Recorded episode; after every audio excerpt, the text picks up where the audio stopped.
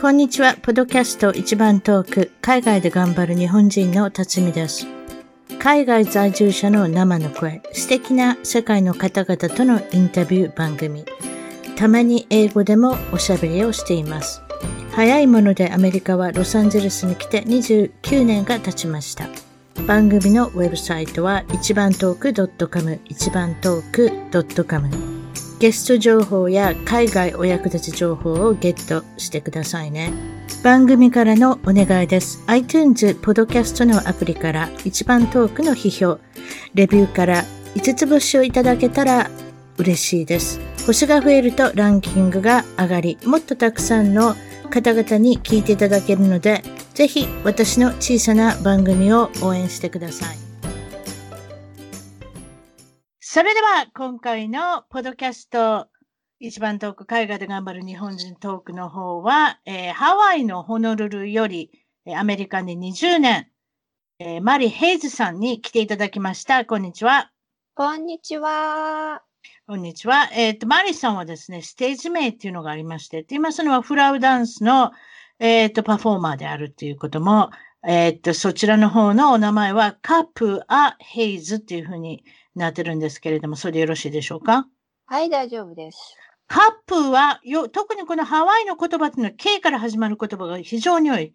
えっ、ー、と、うん、通りの名前も K が多くても、KKK いっぱいがありすぎて、私なんかもう、あれなんですけれども、はい、カップはっていうのはどういう意味でしょうか？カプアっていうのはね、カが定冠詞で、プアがお花っていう意味なんですよ。だから、はいはい、うん、カプア、お花ですね。私の、うん、ステージ名になります。マリさんのあのパパフォーマンスされてるお写真を見させていただいたんですけれども、はい。えー、っと、いいですね。あの、いいですか？いいですねっていうか、日本女性にしてはなかなか、えー、肌の露出が多いっていう言い方してるんでしょうか？そうですね。やっぱりフラ、ハワイはね、もう、でもあの、ビーチ行けば、みんなもう、あの、ビキニだし、トングで歩いてる子もいっぱいいるしね。ええ。うん。あの、比べ物にならないぐらい露出度は高いですよね、ハワイは。私も恥ずかしが、恥ずかしがったような言い方してますけども、実はカリフォルニアに今おりますので、はい、に行ったらその感じですよね。ねあら、本当に小さな布がくっついてるっていう感じの人がたくさんいらっしゃるっていうことで、それで少し気づいたんですけれども、マリさんは、はい、こんな言い方していいのかな？嫌われないかな？ちょっと外人顔してません？どこかで？どこかで入ってるんですか？そうなんですよ。おかしいです。どこかで入ってるんですか？まあ、どっかで入ってるんですけどね。まるでなんか、あの、雑誌のワンちゃんに聞いてるみたいですけど、なんか入ってるんでしょうかね？私は100%日本人と思えなかったんです、実は、ね、うん。ピンポンです。あのアイリッシュが入ってて、母方なんですけど、母がクォーターなんですよ。で、母ちゃんが？おじいちゃん。おじいちゃんがハーフアイリッシュ。ハーフ。そう。ハーフアイリッシュでアメリカンなんで。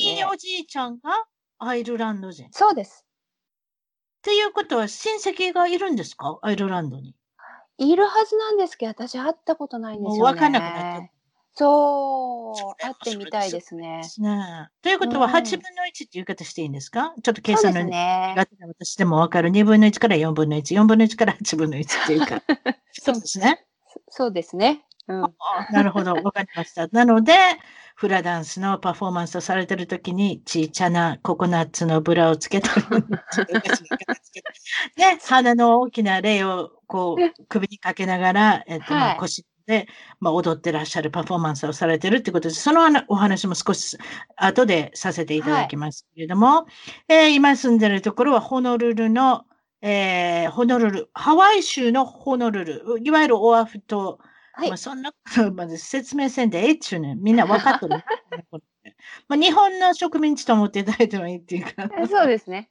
いわゆるアメリカなんですけれども、アメリカの本土とは違った、いわゆる、うん、まあ、あの、50週目の週になるんだと思うんですけれども、うんうん、えー、っと、その中でも、ホノルルの中のカカアコというところに、またこの K ですね、カカアコというところにいらっしゃるということなんですけれども、はい、今す、ね、え、どうぞ。今ね、もうすごい、あの、よく来てらっしゃる方はわかると思うんですけど、アートが、ウォールアートがすごい盛んな街なんですね。言いますのは、私なんかでは、あまあ、ちょっと少しホノルルに住んでおりましたけれども、家族と。うんうんということは、どっち向きに行ったらいいんだ？ダイヤモンドヘッド側ですか？それとも反対側ですか？えっとね、アラモアナの隣がワードじゃないですか。はいはい、そうですで、ね。はいワードの隣がカカオ湖になるんですけどうん。いそう、あの、西側ですね。ということは、うん背の高いコンドミニアムがいっぱい立ち並んでるあたりですか？ああ、そうです。まさに。あ、そう。背が高いとこ言いましたけれども、何階ぐらい建てのとこにいらっしゃいます今？今ね、40階建てですね、うちもののすごいですすねえよ。も。し私が40階のところに住んでたら、もうエレベーターでどこに行く気もしませんね。結構本当にね、あの、トラフィックタイムっていうか、忙しいビジータイムは、本当に時間かかりますよね。なんか知らないけど、やっぱりうん。ちょっとあれですよね、時間をちゃんとあの考慮しながら行動しなきゃいけないですね、40階から立ち向かうときは。ね、本当に。ねだだって、あれでしょ？だって、くあの、車の駐車場どうなってるんですか？ということは地下かなんかにあるんですか？そういうのって。駐車場はね、私は5階まで行かなきゃいけないんですよ。結構ぐるそしたら1ぐる。階からうん5階とかそういうふうになってるわけですか、駐車場で？その上に住んでるってことですか？皆さん。そうですね。あ、なるほど、そうなってるんですうね下がパーキングになって、上がもう何階からなんだろう？6階ぐらいからあるのかな？コンドミニアムが。ハワハワイって私、まあ、住んでた時ですけど、思ったんですけれども、うん。今はバックアップカカメラとかあるじゃないですか。いわゆるバックアッはプ、後ろにカメラがついてるけれども、あれなかった時代は大変だったと思いますね。ちそうっちゃい。いわゆる日本サイズの駐車場だったので、私なんかもういつ当てるか、ヒヤヒヤしながら運転してたのを思いま思い出しましたけれども、うん、そうです狭い。ですよ。いやど狭いこ行っても。だって土地が高いから。ね結局そういうことですよ。うんだから東京にいるようなもんですよ。ええうんうん。ええ本当にだからハワ。イハワイっていうのは、いわゆる土地が高いですので、ちっちゃい、うん止めなきゃいけないっていうことで。そうですか。はい。ハワイにいらっしゃる前は、えー今20年と言いましたけれども、その中にもアメリカ本土にいらっしゃったっていうことですけれども、これどういうことでしょえっとね、あのー最初ハワイに学生で来たんですけど、はいはいそれ、うん、そこから、あのー住んでて、2011年ぐらいかな、サンディエゴに、えー、1年ぐらい住んでました。あ、そうですか。うん。いかがですか？アメリカ、まあもちろんハワイっていうのはい一番日本に近いアメリカではありますけれども。そうですね。あのー私もサンディエゴ大好きなんですけど、はい。あのー仕事がやっぱりフラなので、ハワイに帰ってきたって感じなんですね。なるほどね。うん。で、ハワイはね、やっぱりね、もう日本人の方がたくさん住んでるので、日本食とかも多いですし、グレードは高いですね。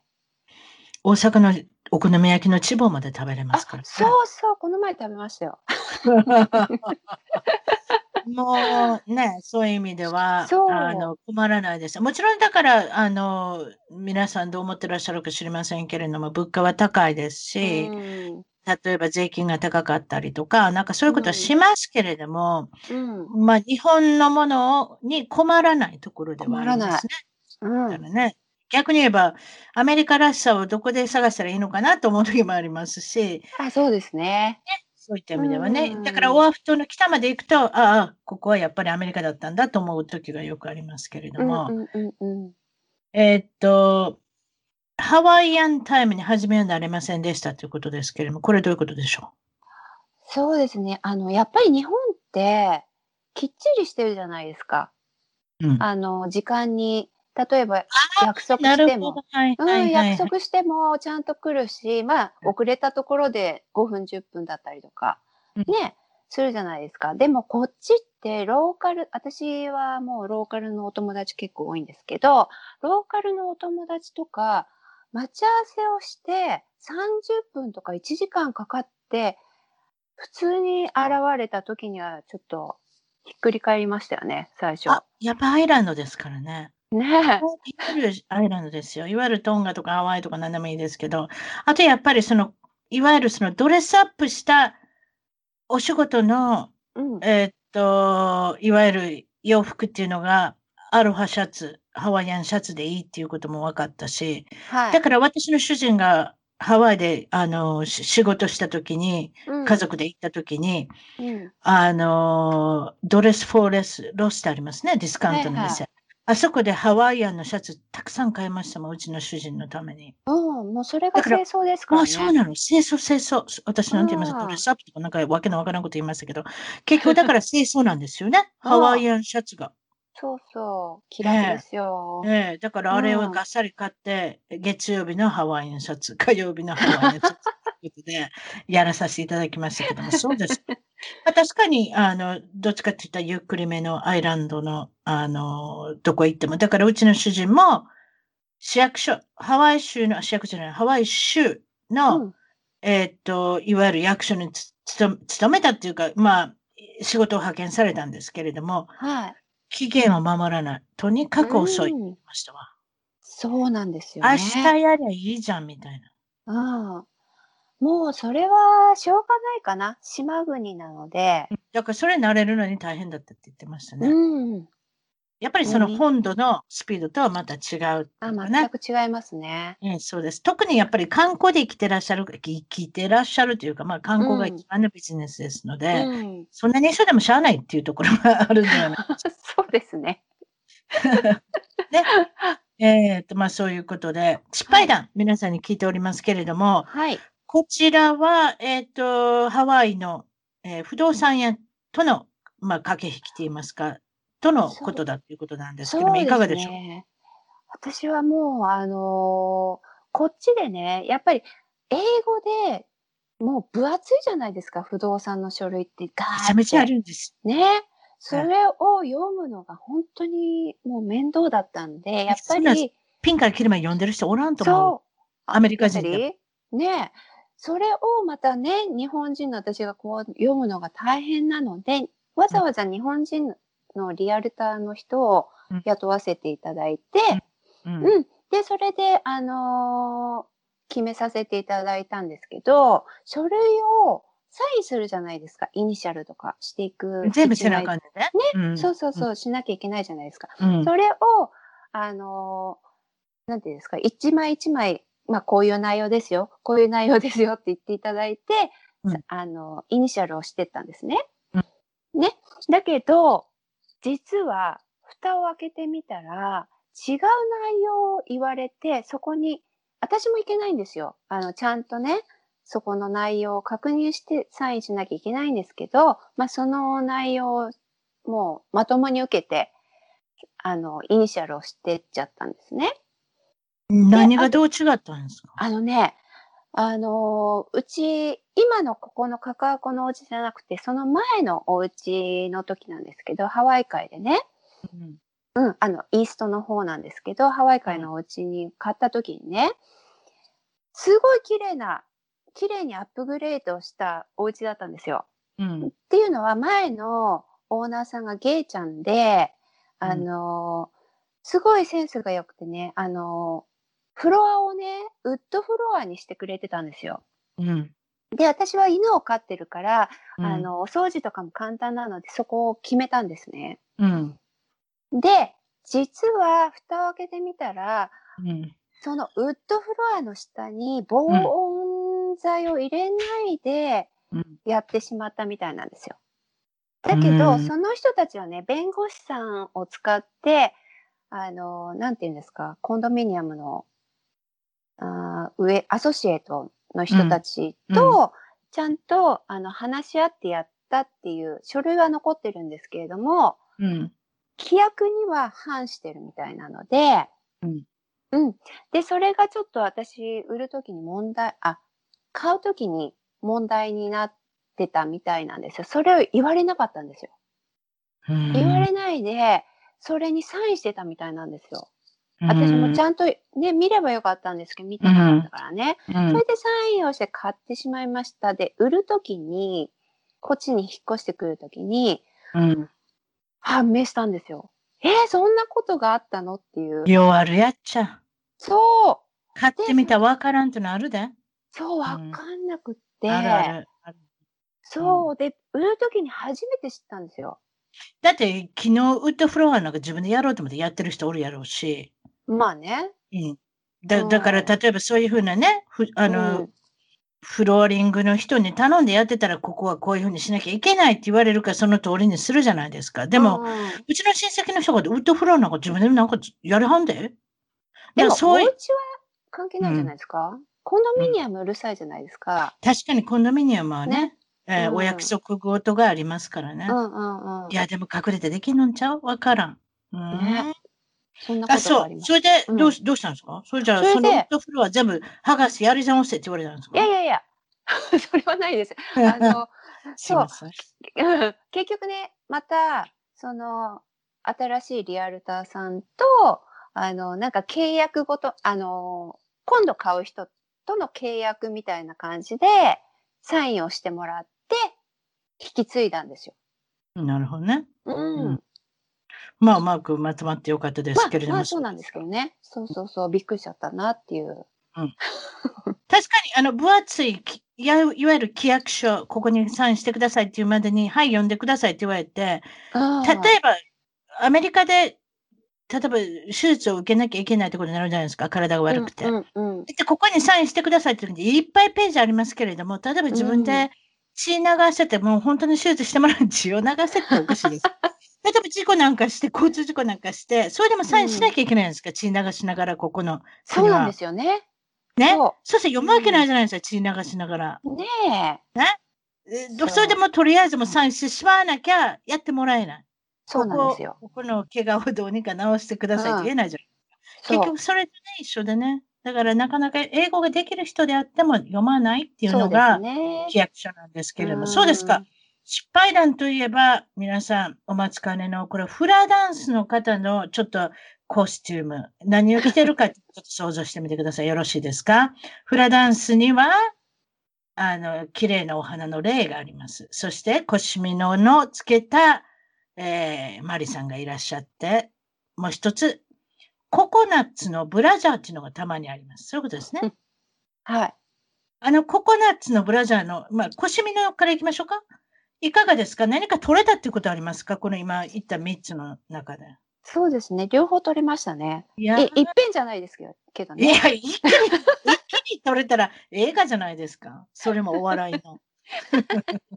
そう、あのね、コシミノは、あの、アトランティス・ディナ・クルーズっていう、あの、ディナ・クルーズご存知です？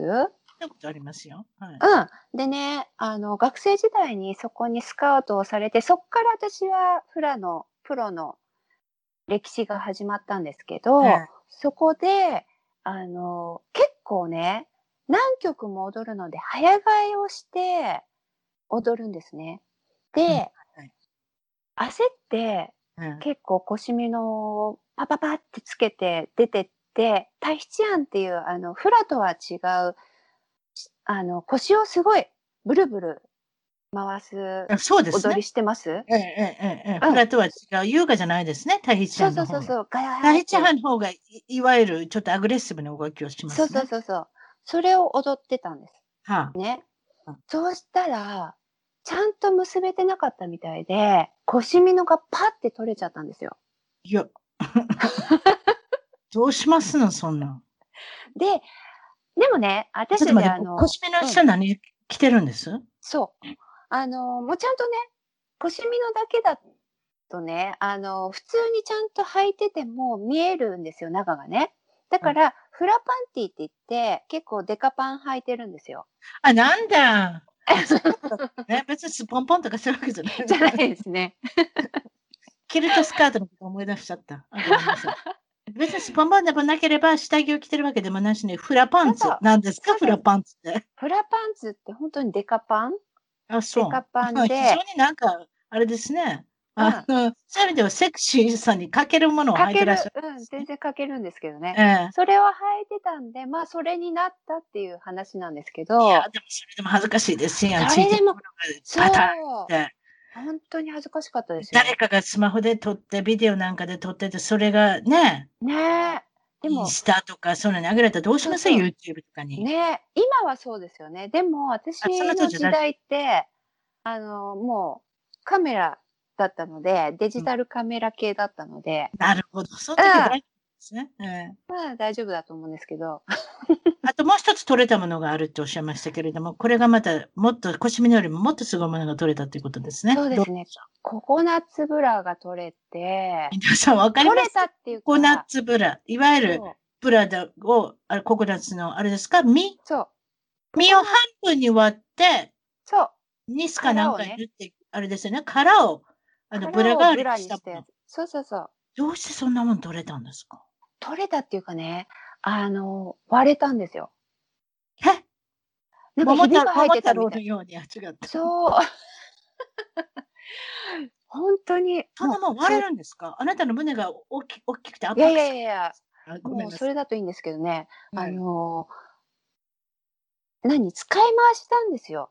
ああいうディナークルーズとかってね、あの、みんなで使い回しでやってるので、もう劣化してたんですね、きっと。あ日々入ってたのかもしれないですね。そう。で、それをそしてその前の人の時に割れないで、あなたの時に。そう、ちょうど割れましたね。ということはそれはそれはもう下に何もつけてないので、スポンポン。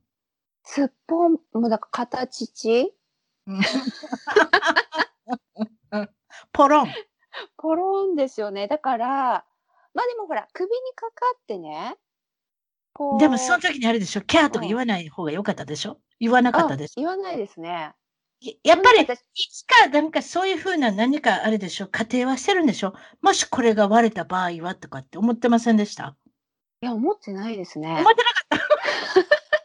自然の、どうなったんですか？どういう行動に移ったんですか？そう、だから結局、形ちがこう割れて、ね、あの、でも、半分が、なんていうんですか、首から下がった状態の紐がついてるので、そうですね。まあ、前面にバッて見えたことはないと思うんですよ。うんうん。で、半分がパッて落ちた感じになるので、ちょっと微妙に見えたかなみたいなぐらいだと思うんですけど、まあちょっとカバーして、そのまま履けました。舞私はね。そうううんん。なるほど。そうそう、一人じゃなかったのね、その曲はね。よかったですね。よかったスマホの、スマホの時代なのに。本当に、うんそういうアクシデントを必ずビデオ撮る人がいてるのかもしれない。今頃 YouTube になってますよね、そしたら。ちょっとお話を変えて、えっと、はい皆さんに受けそうなおは、受けそうなお話を聞いてますけれども、受けそうなお話、先ほどのえ不動産のお話にもちょっと関係するかもしれませんけれども、はい。これどういうことでしょう？人をすぐ信用したり同情してしまうところがよくあると。そうですね。ええ結構、同情しちゃうところがあって、情もろいっていうか、結構、あの、すぐ、あ、かわいそうなんとかしてあげなきゃって思ってしまうんですね。で、あの、一回ね、私のハワイ、もうすごい昔になるんですけど、ハワイのお友達、ハワイに一緒に来てたお友達がいたんですね。その人に、お金を貸してって言われて、で、まあ、その頃、あの、学生をやってたので、また貯金をしてきてたので、あ、いいよ、つって貸してあげたんですけど、もう何にもほら、友達同士だからね、信用して、あ、まあ、いつか帰ってくるなと思って貸したんですけど、うんそれが何のことって言われたんですよ。え？しらばくれるってやつですか？そうそれはな、ど、どれぐらい経って返してって言ったんですか？あんとね、数ヶ月経って、私も、あの、学生数ヶや月だったらかなり長いじゃないですか。そうそうそう。だから、行ってくるかなと思ったんですよ。普通ね。少しでも返すとかね。うんやってくれるのかなと思って、あの、待ってたんですけども、一向に、なんとも、うんともすんとも言ってこないなと思って、数ヶ月後に、あのね、あの、申し訳ないんだけどね、なんか半分でもいいから返してくれるっていう話をしたら、何の話って言われたんですよ。何そのしらく、しらばくれちゃって。あのすいません。結構なお金だったんですか？結構ね、もう本当何千ドルの世界で貸したので、そう、大金ですか？そう、何十万円じゃないですか。そうですよ。え、それって上昇犯なのかな？わからない。だからでもうそれ以来、で騙す人ってね、うん。騙せそうな人を見つけるのも上手なんですよ ないね。よね。そういう言い方してる。だそれで食べてる、それで食べてるか、そうやって生きてるんだったら見分けますもんね。うん。本で。すいません、それ以来？そうそう、それ以来だからもう全然、あの、音沙汰なしみたいになっちゃってるんですけど、ハワイには住んでるんですよ。うん。うん。あ、そう。そいや、でも人に貸すときても、これ戻らへんと思って貸さなあかんってよう言いますよね。う。言われた。だからもう、それでお勉強して、まあ、貸すんだ、貸すにあたってもね、そんなに額は貸せないし、まあ、戻ってこないと思って貸す。それってすいません。うん。ちょっと詳しいこと聞いてすいません。うん、日本人の人だったんですか？日本人ですよ。はあ、日本人だ女ったし、性。日本人だったらやっぱりそういうところは律儀だから、もうそんな悪いことせえへんと思いますもね。そうんなんですよ。これがアメリカの人だとちょっとうって考えてしまいますけど。そうそう、まあね。そううん。うん、いろいろいますね。でも日本人ってほら、ハワイなんかでもそうですけど、狭いじゃないですか、コミュニティが。だから、あんまり悪いことしたくないっていうのが普通なんですけどね。うんうん考えないんじ噂ゃない。噂がこう、こう広まってしまうじゃないですか。ねえ、でも、うん、どうなんでしょう。どうもうそういう人の考えがわからないので。難しいです。あとよく言われるのは、いわゆる海外まで、海外にいる人は、まあ私たちは正直で、すごく正直者で、うんうん。純粋に生きてますけれども、そうじゃない人も来るじゃないですか。いわゆる海外に応募する方、確かに。確かに。そうかもね。うんうん。方とか、うちのはいは番組に出てきていただいて、ヤクザで逃げてきてる方とかっていうのは聞いたことありますけれども、いわゆる日本ではもう、あの、やばいからこっちに来たみたいな人もいますので、だからうんうんうんうん怖いですよね、そういうふうに考えるとね。い。そうですね。そういう人じゃないのがほとんどですけれども、中にはたまにそういう中にはね。らっしゃるっていう。そうですか。すもう一つ、うんこれはどうしましょう。あの、男の、いや、男性のお友達が女性と付き合ってた時のお話っていうことにしましょう。あどはいどうことですか？もうちょっと詳しく。はいそうなんですよ。あのー彼はね、すごい私仲いいんですけれども、うんあのー男性のお友達でね、で、1年間、女性と付き合ってたんですよ。彼女だよって言って。本当に綺麗なんですね。綺麗で、私も会ったことがあって、すごい、あのー声とかもすごい綺麗な顔とか、すべて完璧みたいな女性と付き合ってたんですよ。ね。だけど、一年後に、その男性の友達から、あのーマリ聞いてくれって言って電話かかってきて、どうしたの？って聞いたら、実は、その人が男性だったんですよ。ね、生まれてきたのが男性、そして途中で女性になったってやつですか？そう。でもね、でも、例えば女性になったって言ってもいろいろあるじゃないですか。体が女性になる人もいれば、男のままで女性をうん、うんにの確保をする方いますけうんうんれども。うん。もうね、完璧に女性だったんですよ。私も本当に女性だと思ってたぐらい、胸もあるし、あの、プライベートパーツもあるし、ね。もう完璧に女性だと私も思ってた。いや、そういうことできるんです。うんそういうことできますよね。だって今だったらでね。きるみたいですよ。それで、うん実は男性だったって言って、私もすごい、未だに信じられないぐらい、え、ということは、ということは本人まで分かったってことでしょ？本人もね。本人も分かったわけ？その男性のお友達が。あ、そうですよ。あの、っていうのはね、あの、一緒に旅行に行くとなったんですよ。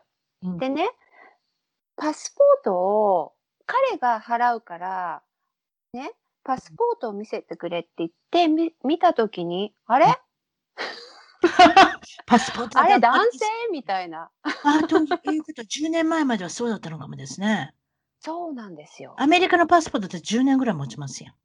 ねえ、っていうことはそう10年前の彼らが出てきたんです。多分そうみたいですよ。マイケルが出てきたんですよ、多分。そうですよ。今はミシェル。ミシェルミシェルと呼んでっていうね。本当に。私もびっくりなんです、まだ、未だに。そうえちなみに、その方、これは日本人の方ですか？それともアメリカアメリカ人ですよ。アメリカの方、うん。うん。えーでもアメリカの方ってね、こう言っちゃ言い方しちゃいけないんですけど、日本人の方が男性に生まれて女性になる場合は結構華奢な体つきだからうん女性っぽいけれども、アメリカの男性が女性になる場合は、ちょっとお前ちょっと無理ないかっていうのがたまに出てくるじゃないですか。でもね、きっとね、彼ね、あ、彼っていうか彼女、はいあのーミックスなんですね。エイジアンとの。アジア人との。あ、それはそれがあ決定ですね。えー決定的ですそうそうだ。からね、あの結構ね、本当に華奢だったんですよ。わわかります。だからうまいこと、うんいわゆる女性の体つきになったんじゃないですか？うんホルうんホルモンとかやってたらあ、そうそうそう。だから。治療とかやってたら、あーミックスだったんですか？声もうん。うん。大変なんですよね。すごいですよねえ、ますけれども。どうやるのかわからないですけどね。でもそこ、でも、こうやって、こういうこと喋っていいのかわからないですけど、男性がそういうこところをつ使わせていただいてわからなかったっていうもんなんでしょうね。まさかと思うんでしょうね、多分ね。ひょっとしたら、ちょっとしたら、はてなんかあったのかもしれないですけど、まさかそんなところまで考えないじゃないですか、人間。らうん。ねえ、どうなってったのかわからないですけどね。結。局、ブレイクアップってことですか？あ、そうですその方たね。ちはもう別れちゃった。別れましたね。大興奮しましたけれども、そうですね。まだ出身地聞いてなかったですけれども、どこからいらっしゃってるんですか ?8 分の1のアイルランド人のマリさんの あの出身地聞いてみましょう。アイルランドじゃないことは分かってますけど、どこでしょう、はい。湘南です。あ、なるほど。分かりました。うんそれで、えっ、と、ご兄弟はいらっしゃいますか？兄がね、あの、いたんですけれども、もう数年前に癌で亡くなって、あら、お若いんじゃないですかまだ？若かったですね。あ大変ですうんそうなんですよ。それで、はいえっと、お父さんは、あなたが小さい時にはどんなお仕事されてたんでしょ父はね、本当にお堅い職業で三菱だったんですね。う、うんうん三菱の会社員さん。そうですね。あの、そうそう。で？重役とか、うん、やって重ました役をされてお母さんうんは母はね、もうどっぷり主婦です。どっぷり主婦。いわゆる父、うんお父さんは4分の1ですね。何度も言いますけれども、4分の1のお父さん。ということあ、で、違う違う。母。母側が、そう。お母さん側が4分の1。失礼しました。そうそういうことですか。お母さんは専業主婦で、それそうでで、まあ、お父さんも残念ながら、あの、はあの、他界されてるっていうこそうでとですか？すね。私がハワイに来る直前ぐらいですかね。にね。うん、亡くなって。でもまあ、父がいたら私はハワイに来れてなかったと思うので、どうして？すごい厳しかったんですよ、父。うちの父。ああ、もう外国に行くなんてのことは許されない。うん、あなるねほ。うん。ああ、そうですそかう。そうん。それで、マリさんは、まあ、はいあの、まあ、いわゆるご家族が、お父さんだったらお兄さんが、癌で他界されていって天国に行ったっていうことですので、う。はい。癌の、まあ、いわゆる、そういうことですか？キャンサーアソシエーションみたいなとこですか？はい、そうですね。ところにあのあの、寄付をされてるってことはいはい。あのーもう、全然そこまで数を作ってないんですけど、エンジェルウィングプロジェクトといって、パレオって、あの、わかります？布切れなんですけど、いろいろんな着方っていうか、いろんなこの体に巻き方ができますよ。私、いろんなことできないですけど。わ、かります？ええ。そうそう、あの、水着の上につけたりとか、まあ、はい。私はソファーの上にカカバーしてたりするんですけど、いわゆる大きな布ですよね。そうです。うん。ええ。それを、あの、エンジェルウィングの、あの、はい。デザインを作ってもらって、それで、あの、その、経費を抜いた利益を全部100%あの、アメリカンキャンサーソサエティにドネーション、あの、ん寄付をさせていただいてます。まあ、あなるほど本当に、うん、少ないんですけどね、金額はね。まあでもアメリカにいると何かしら、もちろんその、あの、税金の控除もできます、にもなりますすので、よね。はい。あの、毎年皆さんどこかに寄付されたりっていうことはよくしますよね。日本もだから、そうねいったことでで税金の控除になるんだったら、もっともっといろんな方が、あのうん寄付されるんだと思いますけど、本当に残念ながらうん確か日本はまだなかったんだと思います。えあ、えそうなんだ。ええということなので、アメリカははいその寄付の額がものすごく皆さん大きくうんどんどんどんどんなっていくのはそのせいだっていうことでもありま。そうですすね。小さい時のマリさんはどういうお子さんでしたか？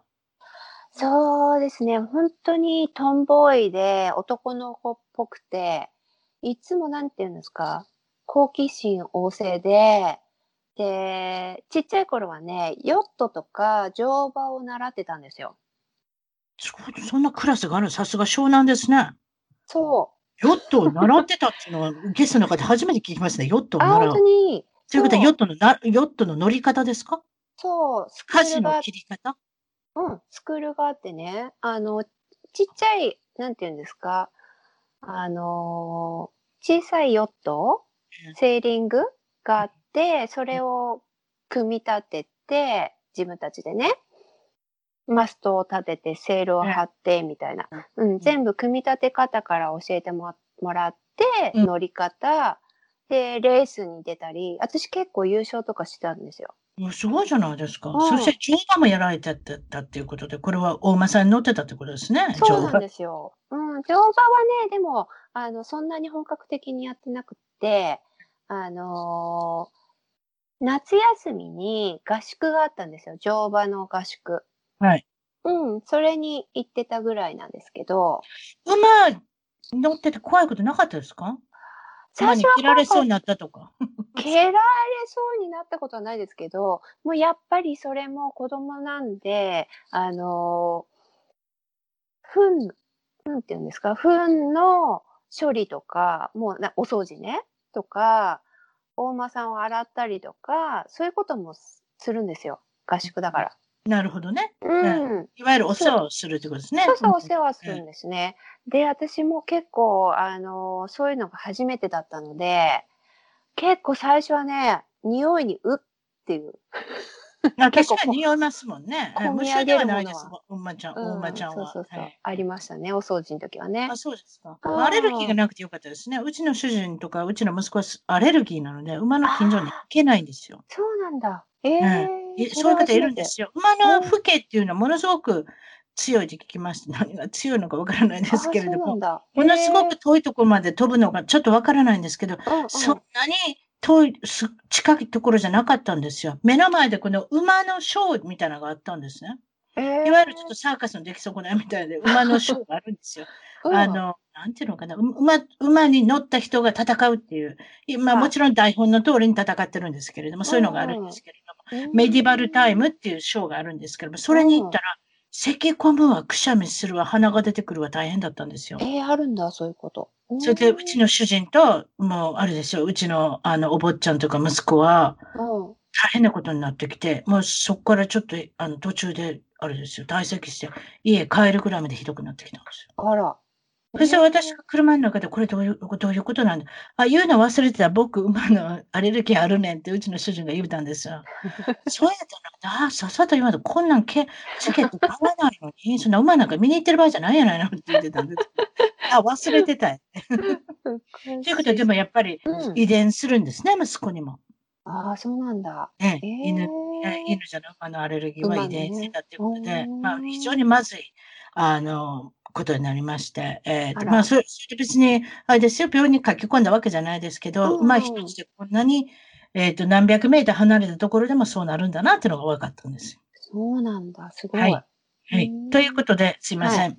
馬のこともうんざりしてるかと思いますけれども、マリさんの小中学校は、えープライベート、いわゆる私立、私立の方に通ってらっしゃって、いかがでしたか、そうですね。あのー白百合っていう学校だったんですけど、はいまあ湘南の方のね、プライベート学校に通ってて、で、やっぱり、なんていう、日本人の特色なのかな？みんなと同じではなくてはならないみたいな、うん。うん、確かに風潮がありますよね。ああ平均、った。平均が美しいっていうか。あ、そうですね。あの、出るものはちょっと打たれるみたいなのがあっそういうことです。そういうことあありましたね。で、それにちょっとやっぱり昔からうんざりしていた部分はありましたね。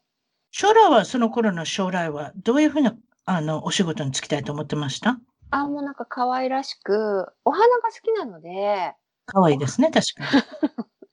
お花屋さんになりたいとか思って、やっぱりあの、日本のフラワーアレンジメントの草月っていうのを習って、やっぱ師範まで取ったりとかすごいじゃしたないですかんですよ。。お花に対して追求したら師範まで取った。はい。そうなんですよ。取ってしまいましたね。うんでもまあ、今は何もしてないですけどね。うんでもやっぱりお花を見て自分で行けたりされてるんでしょ？多分。うん、好き好き。ね。ということで。うんえーまあ、高校も、えっ、と、先ほど言った湘南の白百合だって、大学院は、はえっ、と、そちらから学習院の方に進まれたというこはい。そうですね。あのーなんていうんですか。もう全部、はいインタビューもテストもなく、指定校推薦っていうのがあったんですよ。ううちの高校。そう。はいはい、うん。で、学習院があったので、え。ちょっとテストがないって初めから分かってたら、それじゃ遊んでてもいいってこと？高校、高校のう時、大んだから学受験をしなくていいってこしなくとていいの。それはすごい、そんな高校に行ってみたかった。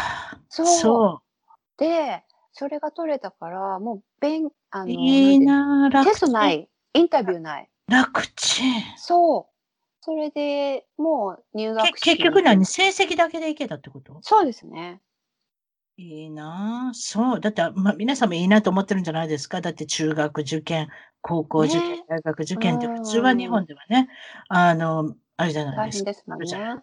それで、でえー学習院に行かれて、はい。えーっと、その頃からですか？ハワイとの、あの、縁があったっていうこと。そうですね。あの、大学時代にハワイに旅行に来て、で、フラショーを見て、フラ可愛いなと思った普通の単純な理由からフラ始めたんですけど、うんそれで、やっぱり、あの、将来的にハワイに行きたいなと思ってたんですよ。うんうん。で、やっぱ大学は卒業しなきゃいけないね。なので、大学を卒業し、その後に、もうこっちに来て、バーブルカレッジ、あの、クリスチャンだったので、バーブルカレッジに、あの、ちょっと取りたいコースがあってね。で、そのために、あの、ハワイにあったんですよ、そのコースがね。はい。なので、それもあって兼ねて、ハワイに来てしまったんですよ。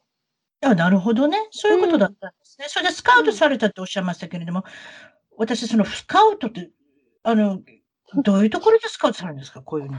あのね、学生時代にね、はいあのーその、バイブルカレッジ関係の協会、ニューホープって言うんですけど、そのニューホープ聞のいたことある協会、な。うんうん、結構ね、もうこっちでは大きいかな。うんで、日本にもありますよ、もうん。でこの辺にもあると。うん。う。あ、本当に、うんあ、そうなんだ。そうそう。あのー協会でね、奉仕活動の一環として踊ってたんですよ、うん。サービスで。うん。で、そこをスカウあの、踊ってったところをスカウトされて、で、あと、あの当時、もうね、ないんですけど、ナバテックっていうアトランティスディナークルーズがあったんですよ。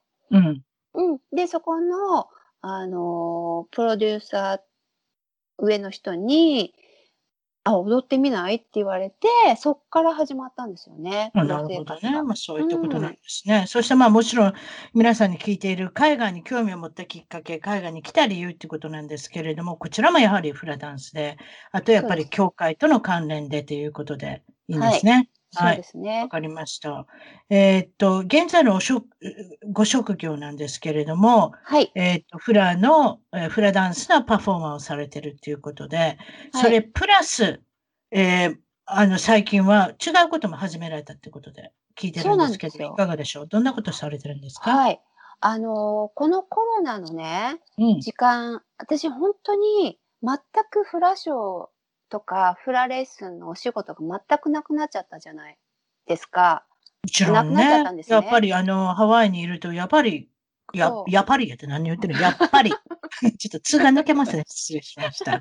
えやっぱりあの観光業がメインですから、ビジネスは。なので、飛行機でまうんアメリカからも、日本からも、世界中からも飛んでこれなくなったので、うん、パフォーマーの方は一番大変ですね。そうなんですね。ええそう、だから全くなくなっちゃったんですね。ええで、どうしよう、この時間って思って、ええで、昔から、あの、健康オタクだったんで、ちょっと興味があったコンサルタントの資格、えニュートリション and Wellness コンサルタントって言うんだけど、栄養とウェルネス、健康のコンサルタントの資格を取ったんですよ。なるほど。ちょっと私聞きたいんですけど、もちろんそのフラのインストラクター、いわゆるフラフラダンスの先生もされてたっていうことなんですけれども、はい。人に教えたりすることも、今もちろん今もやってらっしゃるんだと思いますけれども、なかなか難しい時期ではありますけれども、うんうん私、あの、率直に言いまして、はい。えーっと、マリさんの身長、まず高いですか？いや、高く見える低いんですよ。低くそう、あみんなに言われる。写真、うんあの写真ずっと使っててください。とても高いと思いますけど、165, 165センチぐらいに見えてますから、そうじゃないんですね。全然ですよ。私、本当におちびなので。またアイリッシュが混ざってるところで絶対背が高いとか思ってしまったんです。ごめんなさあ、い、ね。そうかそうか。ええもう全然5そうなんですかワンぐらい。うんでも、もう一つ言いましょう。お背が高い、プラス、いわゆるフラを踊ってると、いわゆる先ほどの腰みのがポロリと取れましたけれども、腰を動かせると、ウエストがものすごく、あの、えあの、なんていうんですか、小さくなるっていうところもあるんだと思うんですけれども、はいダイエットはどういうふうにされてるんですか？あの、体を保つには。そうですね。あのーもちろんね、多少の上下はしてるんですけれども、やっぱり、あの、食事のバランスうん。が大切で、私ももちろんね、あのースイーツ食べます。好きだし。食べるんだけれども、その量を気をつけたりとかね。どれぐらい食べたらいいんですか？一口だけしてるんですか？二口も大丈夫ですか？いや、大丈夫ですよ。あの、だから、毎日食べたりとかしない？なるほどね。ね。うん、量をいっぱい食べ、あ、もう一個いっちゃおうとかないで、うんケーキだったらちっちゃいのを一個食べるとかね。結局、いわゆるこちらでいうポーションコントロールってやつですかそうで。す。そうです。あなるの、ほど。うん、全くっていうね、あのことは、やっぱりストレスもね、体に悪いんですよ。うん。うん。でも、マリさんの声聞いて、ストレス何もなさそうですけど。ありますよ。そう言われません？あ、なるんですか？あります。私たちが、私なんかもうストレスだけで生きてるような人ですから。それ最悪ですよ。失礼します。でも、ストレスがあって楽しい人もいるじゃないですか。いわゆるストレスがあることによってモチベーションが上がるっていう人もいるし。多少は必要なんですよね、ストレスもね。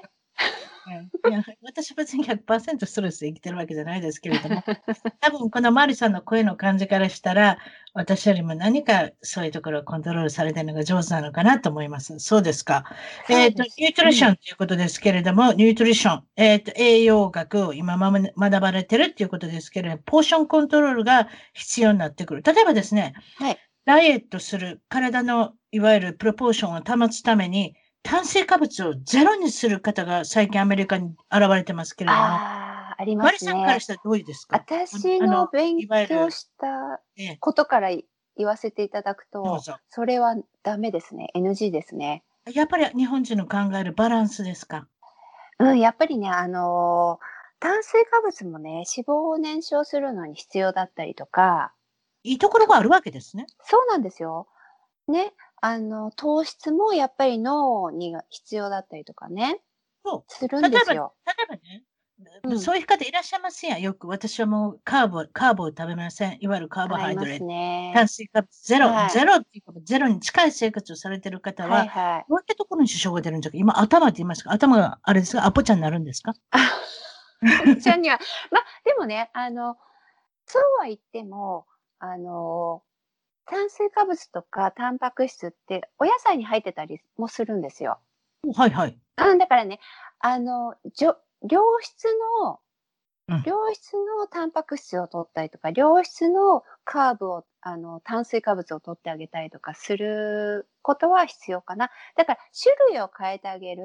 例えば、教えてください。白どんな種類を食べましょうそうそしたら炭水化物でも。うん、例えばね、あの、は私も大好きな白米なんですけど、白米とかね、白い生成されたパンとかね、なんかそういうのを、あの、マルチグレイン、雑穀、なるほど。白いのは良くないって言いますよね。何でも。そうなんですよね。まあ、美味しいですよ。とっても美味しいし、うん私も食べます、たまに。うんだけうんうんど、やっぱり、あのーその種類を変えてあげる。カーブでも種類を変えて、そういう雑穀、ね、玄米とか、なんかそういうのを食べわかりますわかりますうん、ブラウンライスとかに変えてあげることによって、やっぱり多少変わってくるので、ポーションも、だから、いわゆるあれでしょ？あの、うんコンプリケート、あの、カーボハイドレート。そうそうそう。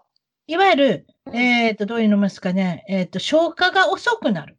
そう。うん。で、白米とか、えっ、と、白い小麦粉類とかは、うん非常にあれですよね。あの、消化が早くなって、いわゆうんる血液の中に入っていくのがめちゃめちゃ早いってことですよね。そうなんですよ。血糖値も上がってしまうので、ええ、ええ、うん。だからやっぱり種類を変えてあげて、ポーションを少なくする。なるほど。そうですか。うん。うん。のをおすすめます。全くっていうのは私はおすすめしないですけれども、やっぱりね、人それぞれなので、わかりました。うんで、。先ほどのニューニュートリションとウェルネスのお仕事もされているので、そちらの方の情報も、そしたら、あの、よかったら、あの、ぜひゲスト情報の方に掲載させてください。はいそ。れで、ちょっと先ほどワンちゃんが好きですのでっておっしゃったと思うんですけれども、私ワンちゃんが大好きなので、おコンドミニアムに、あの、お住まいでしたら、あの、はいそういうペットを飼うことはできるんですか？できますよ。あのね、コンドミニアムにもよるんですけれども、ダメなところもあります。でも、うちのコンドミニアムとか、今新しくできてるところは、うんおそらく大丈夫？うん。うん、でもね、例えば、でも、例えば犬だったら、うん1匹はいいけど2匹はダメとか、なんかあるんですか？あると思います。あのー、うちの今度はね、おそらく2匹までだったかな。あと、体重制限もある 面と白いですね。思う。何十キロとか何十パウンドだなんだとったら。うん。ああ、それだったら、あの、シェパードとかあんな大きなのダメってことね。見たことないですね。そんなのいないですよね。うん。やっぱりそういうちっちゃいのいますよね。プードルだとか、チワワ。そうそうあなたのお家はチワワがいるんですか？トイチワワで、トイチワワって何ですの？チワワよりさらにちっちゃいんですか？ちっちゃい。あの、ティーカップよりはちょっと大きくてえ、まあ、すでも、け怪我しそうじゃないです？すぐに。ああ、もうドキドキですよね。でも、なんか、椅子に座ったら、あ、あんたいたの？っていう、そういうことね。そうそう、そう。ちょっとごめんなよくさい。ありますけどね、それはね。どれぐらいちっちゃいんですか？ちょっと教えてください。3トイチワワ。3パウンドの日本でいう1.2キロぐらい。あ、そうだ。うん、1.2キロぐらい。1.2キロ言うたらあれですやん。一つ砂糖買ったら1キロぐらいやろ。白砂糖。そうですね。あんなもん、あの中に内臓からのお味噌から全部入ってるの？入ってる、入ってる。そんなちっちゃい。そう、ちっちゃいんですよ。サンデどうしーコからどうしてるの？押しつぶさないようにしなきゃね、寝てる。一緒に寝てるんですか？一緒に寝てます。よよくありますやん。あの、ちっちゃい、あの、赤ちゃんでもお母さんが、お父さんが大きかったら、かぶさってしまう。気がついて、息してなかったそういうことなんですけど、あの、やっぱりちょっと気遣いますよね。気は使いますね。だけど、あのー結構やっぱり彼の方がちゃんと避けてくれてるみたいで、全然大丈夫ですね。はい、やっぱり、やっぱり 命に関わるからあれなんですね。命に関わるからすぐ逃げるんですね。お母さん来たら、死んじゃうからね。ね、お 大きなお母さん、お父さんで、まあ確かに大きなお父さんっておかしな言い方ですけれども、そうですか、ちいちゃん。でいくつなんですか、そのワンちゃんは。もうね、9歳なんですよ。そう、結構長いこと生きますやん。そんなちっちゃい。そう。でもね、いわゆるこれ、あれでしょ？人間がちっちゃくしたんでしょ？なんかミックスして。だとジャム思う。掛け合わせだから、ちっちゃい子の。うんうんだから、小型犬ね、長生きするって言うじゃないですか。15年とかね。はいはいだけど、はうちの子の場合、もしかして短いかなって思ってます。いで、9歳だ、まあ確かにうん9歳からもうちょっと、でもトイチワワってどれぐらい生きるんでしょう？確かに普通のチワワだったら15年ぐらい生きるでしょうね。うん、でもね、やっぱり弱い子の掛け合わせだから、ちょっとは短いと思いますよ。本当う。ん。うん。わかりました。サンディエゴから連れてきたっていうことで。そうなんですよ。メキシカンから買いました。皆さんに最後に一番聞いてることなんですけれども、うん将来、今メキシカンから買いますって言いませんでした？そうなんですよ。ひょっとしたらそれ、ティワナから国境を越えたのよくありません？あの、子犬連れてくる人。もうそういうノリだと思いますよ。あ、そう。そう、メキシカンで英語が話せない人から買ったんで、どどうやって買ったんですか？なんかあれ、あかね。そう、オンラインで、そう、オンラインで見て、もうこの子だと思って、うんうん、一目惚れ？であ、でもそ買ったんですその人のお家に行って買ったんですか？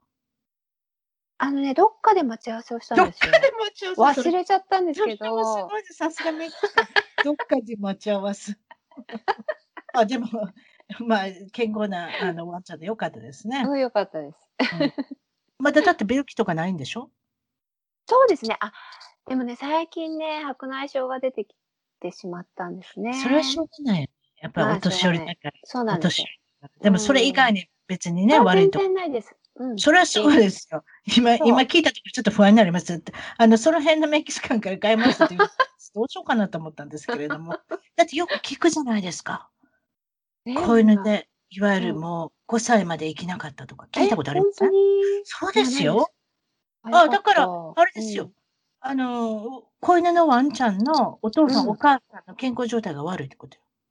そうなんだ。結局、目を増やせやってことにしてますんで、お金をするには、はいおか、普通そんなん毎年産ましちゃいけないんですよ、そんな子あの子供。うんうんうんそれなのに、でもやっぱりね、お商売に使うわけですから、子犬は、子犬がイコールお金になるんだったら、そうさせてたら、一匹一匹だんだんだんだん、こう、こう、なんていうんですかね、栄養の状態が悪くなってきて、いわゆるあの湿度が、湿度っていうか、品質が落ちるんですよ、こういうのも。あ、そうなんだ。そういうのが分からずに可愛い可愛いと思って買ってしまったら、後で病気になるか、うちの子供が痩せしたとかあるんですよ。だからあなたはたまたまうまいことそれを変なメキシカンでクレッグズレストで買ってうまいこと言って行きましたけれども、もうそれはなかなか珍しいことではあるんです。えーラッキーと言わさせていただいて私、ものすごくワンちゃんのことが大好きなので、もう異常に情報を持ってますので、そういうことなんです。はい。そうなんだ。失礼しました。ということで、失礼しました。将来の夢、展望、抱負を聞いてます。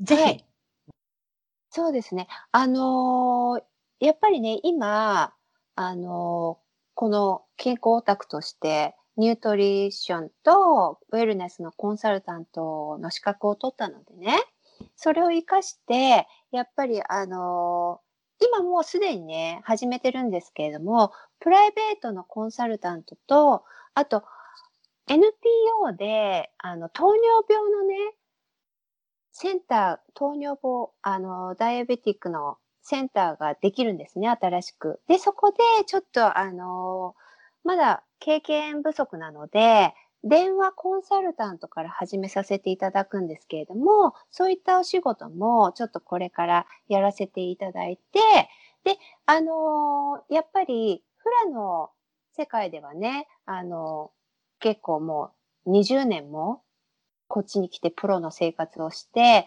で、ワイキキの中心で、ワイキキショッピングプラザというところで、7年間ね、やっぱりフリークラスを任されたりとかして、で、主要ホテルとかエアポートでやっぱりもう、レギュラーを20年間やってきたのでね、はい。ちょっとシフトをして、まあ、あのー日本にもちょっとパパフラというクラスがあるんですけれども、そちらはもうそのまま続けさせていただいて、それとパパフラってどういう意味ですか、パパフラってね、フラクラスなんですよ。